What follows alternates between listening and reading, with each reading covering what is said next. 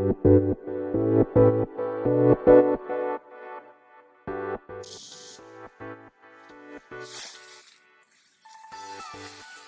い、始まりました。本を読んでは、独り言ラジオ。私、変な髪型をしたポンコツ薬剤師こと、町田和俊でございます。はい、というわけでですね、今日も読んだんだか読んでいないんだか、積んだんだか積んでいないんだか、といった本たちの中からですね、一冊紹介して、ゆるーりと語っていきたいと思います。本日お届けいたします本は、童話を書こう完全版牧野節子著でございます。こちら、請求者青い弓と書くですね。出版社ですね。請求者から2012年2月22日第一釣り発行となっております。では、えー、こちらの本と出会ったきっかけ、えー、本書の内容を紹介し、最後、独り言という3部構成でいきたいと思います。はい。えきっかけですけどもね、こちらは、釜石市立図書館で、まあ、出会った本でございます。はい。まあ、私の番組をですね、お聞きの、えー、皆様、はい、えー、まれびとの皆様、はい。まあね、そんな多くはないと思っておりますし、はい。えー、聞いてくださってる方にはですね、感謝しかありませんけれども、はい。えー、そんなね、えー、まあ私の番組でございますけれども、毎回毎回ですね、え図書館で、まあ、図書館の本ですね、図書館で借りた本を紹介する場合にはですね、タイトルで選んでいますと言っている通りですね、今回もタイトルで、え、借りたという感じでございます。まあ、毎度毎度申し上げておりますけれども、まあ、なかなか図書館でですね、選ぶ時間ないんですね。はい。もちろんじっくり選びたいと思うんですけれども、はい。まあ、私、あの、息子がですね、まあ、脳室周囲白質軟化症というですね、まあ、脳の、まあ、脳がけ、まあ、ある種欠損して生まれてきまして、で、まあ、脳性麻痺になるだろうという、まあ、ものなんですね。その脳室周囲白質軟化症というのは。で、まあ、すでに脳脳性麻痺の診断を受けておりまして、まあ、身体障害者で、まあ、一級の、まあ、障害者手帳も持っております。息子はね。はい。で、ということもあってですね、まあ、あの、図書館行くときもですね、まあ、あの、私の家族は、釜石市立図書館と、あと、大槌町立図書館を、まあ、交互に行ってるんですけど、まあ、大槌町立図書館の時にはですね、まあ、そこの図書館が、まあ、おしゃっちというですね、まあ、大槌町の文化センターという感じですかね。まあ、そこの3階にあるものですから、まあ、バギーといってですね、えー、なんだ、ベビーカーをめっちゃごつくしたような、はい、強度を増してですね、ごつくしたようなものに乗せて、まあ、エレベーターを使って3階に行くわけなんですけど、釜石市立図書館の場合はですね、まあ、図書館単体で存在している施設ですので、まあ、抱っこしていくんですね。で、片手でこう抱っこしていくんですけど、で、抱っこ紐はね、うちの息子難しいんですよね。こう、反るんですよ、常に。常には、常には言い過ぎですけど、抱っこ紐やっったことないですね。あとはこう、可動域というんでしょうか。股関節の可動域とかがこう広くないので、抱っこ紐とかおんぶ紐とかはちょっと難しいのかなと思ってましたが、まあ、とにかくですね、え左手でこう抱っこして、まあ、右手でを自由な状態にして、まあ、図書館に行くわけですね。なんで、まあ、その、抱っこしている方の腕は、まあ、封じられているのと、まあ、同義なわけですね。はい。なので、で、しかもですね、ずっと抱っこしてるとですね、だいぶ息子も重くなってきましたので、えー、だいぶもう腕がですね、ちょっと疲れてくるわけですね。そんなこともあって、なるべく早く、まあ、選びたいというとこなんですね。まあ、もちろんですね、娘とか妻の都合もあってっていうのもありますけども、まあ、私が息子を抱っこする担当ですので、まあ、そんなこともあって、とにかく、もう目について、その直感で選ぶという感じでございます。はい。今日はいつものきっかけのところが長くなりましたけども、はい。まあ、ではですね、本書の内容を紹介したいと思います。こちらですね、帯とかは、えー、保管されておりませんので、目次ですね。目次を紹介したいと思います。ちなみにこちらの本はですね、後書きが終わるのが194ページですね。なので194ページの本が全部で10章に分かれております。はい。えー、まあ、こ、見出しも紹介できそうな気がしますね。そうんと、そんなにこう、多くないというか、サクサクっと紹介できそうなの、読み、読み上げることができそうなので、はい。で、いきたいと思います。まず前書きから始まり、第1章ですね。第1章は、えー、認証、一人称とか二人称の認証ですね。認証と文体。えー、見出しは3つですね。え、旅立ち。一人称と三人称。形態と状態。第2章、アイデアは無限に。見出しですね。身近なものから。客と、これなんだ読み方がわかんないな。口辺に新しいと書く。そしてそれで家ですね。いやー、読み方がわかりませんので、ちょっと飛ばします。はい。え歌詞もメロディーも、一枚の絵、ヘンリー・ダーガー、マリー・ローランさん。はい。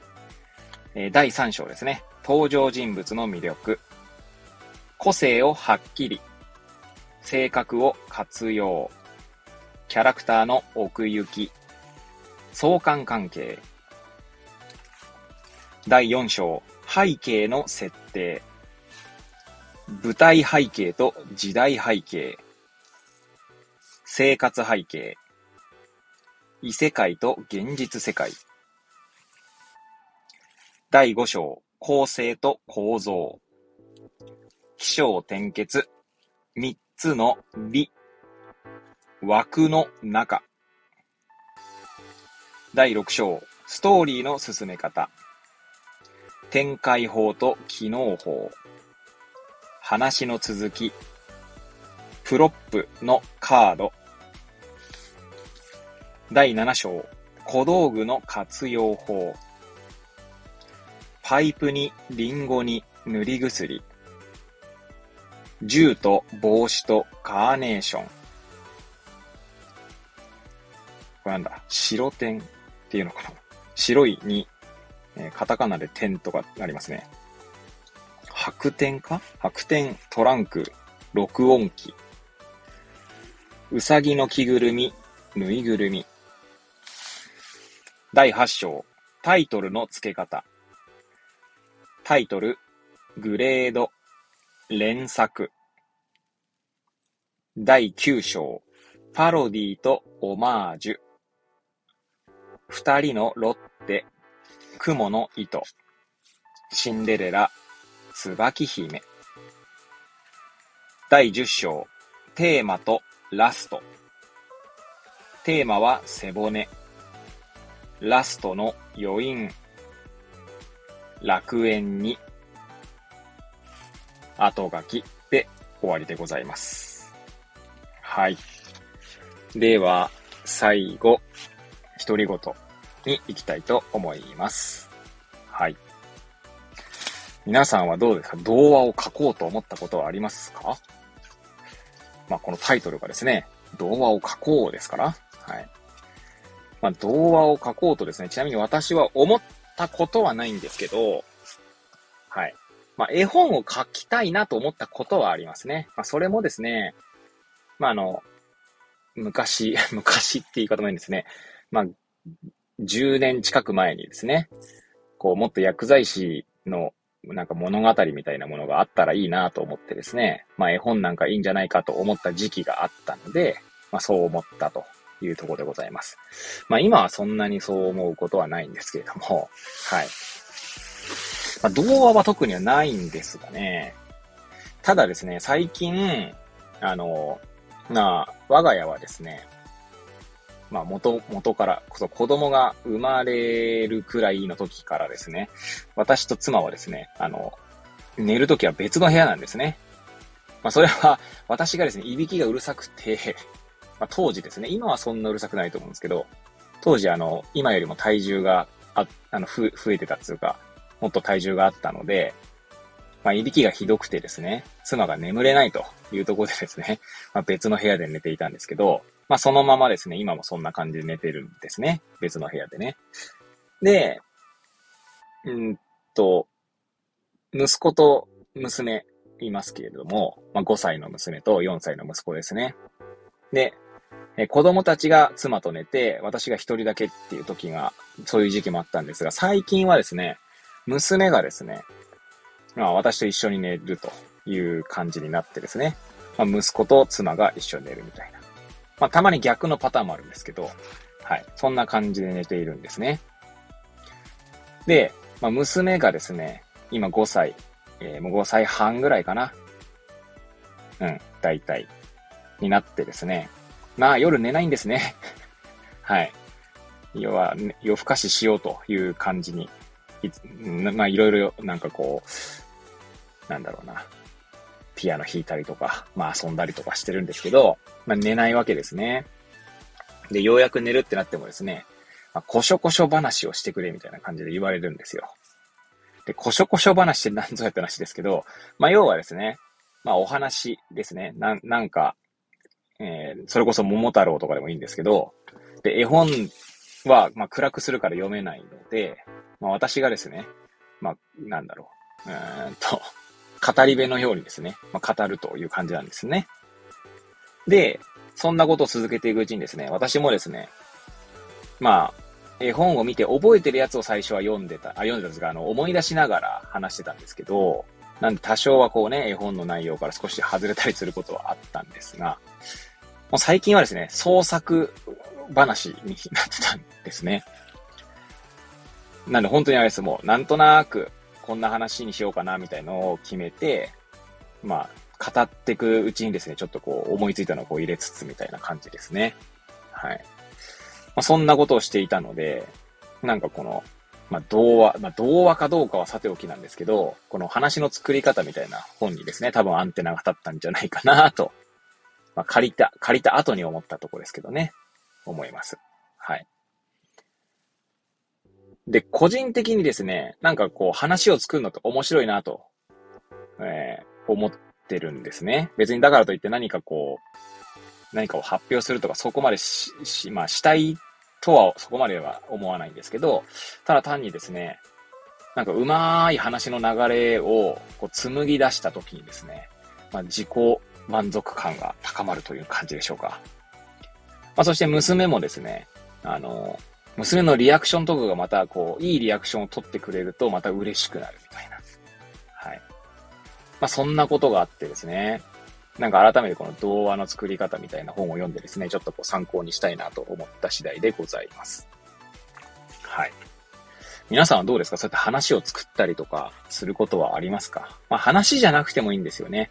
まあ、何かを作るっていう行為って結構、まあなんだろうな、大切というか、あの、面白いというか、うん、なんかそう思うんですよね。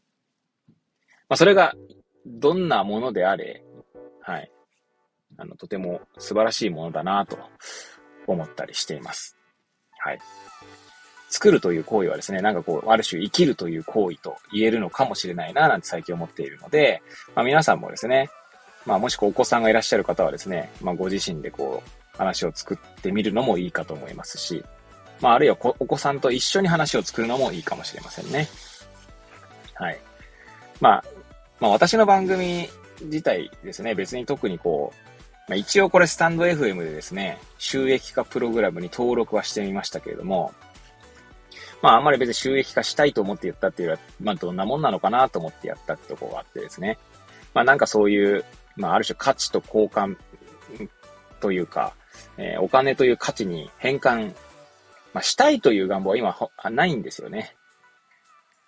まあ、えー、まあ、ないと言ったらそうなりますけど、まあ、で、まあ、なんつうんだろうな。それに、傾倒しすぎると、なんか自分が壊れてしまいそうで、はい。つまりそっちにばっかりこう、うんと、なんつうの、楽しみがなくなってしまうっていう感覚ですね。あくまで私の感覚ですよ。ね、なのでまあもちろん、こう、お金という価値を生み出すために、まあ努力したりとかするっていうことは尊いことだと思うんですけど、まあ今の私はですね、まあそれこそノートもそうですけど、ノートも、 stand.fm もですね、まあこういうポッドキャストも特にそのお金という価値に変換したいという気持ちを、まあ、あえて封印しているのかもしれませんし、まあ、そうすると壊れてしまうと思っているのかもしれないですし、まあ、そこら辺はちょっとね、なんとも言えないですけどね。はい。まあ、そんなこんなでですね、えー、何を話してたかよくわからなくなってきましたけども、まあ、何かを作るという行為ですね。誰にその価値を認められなくても何かを作るという行為の尊さを、えー、感じている日々でございます。はい。そんな感じで今日の話は終わりたいと思います。はい。本日は、えー、童話を書こうという本をお届けいたしました。くだらない私の番組ではございますが、また遊びに来ていただけると嬉しゅうございます。そしてそして、ノートの方もですね、えー、本を読んでは独り言ノートということで毎日更新しておりますので、えー、そちらもですね、もしお暇、お暇なことはないと思うんですがね、まあ、お時間あれば遊びに来ていただけると嬉しゅうございます。それではまた次回お会いいたしましょう。ごきげんよう。